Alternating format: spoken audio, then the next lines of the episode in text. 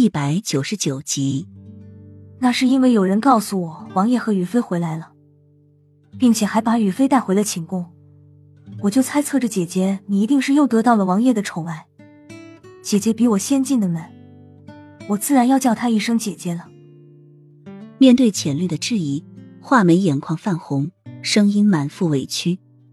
好了，浅绿，画眉也不是故意的，他不会对我存什么坏心肠的，不然他就不会替我向王爷求情了。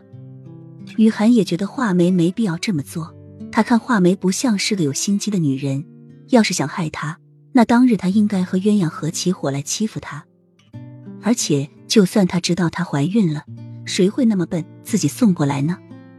王妃说你好骗，你还不信？你根本就不知道这人与人之间有多险恶，千万不要被外表给迷惑了。瑞王爷低音暗哑却极具宠溺的声音从门外传来，屋里的人除了雨涵，都一一向瑞王爷行礼。王爷，你说的这是什么意思？瑞王爷说的这些话，他怎么一句话都听不懂？瑞王爷走到桌前，拿起一块点心放在嘴里，慢慢的咀嚼。其实这些点心还有扒皮粥，对孕妇都没有任何伤害。那浅绿为什么这样说？雨涵和画眉同时一惊，因为他怕你会吃这桌上的东西啊。其实浅绿也多虑了，因为这上面没有毒。瑞王爷又拿起一块点心放在嘴里咀嚼，眼光落在画眉身上。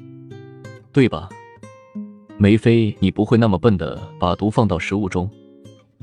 王爷，臣妾没有，你误会臣妾了。我只是想，雨妃既然重新获得王爷的宠爱了，我便让厨房做了些东西来讨好雨菲。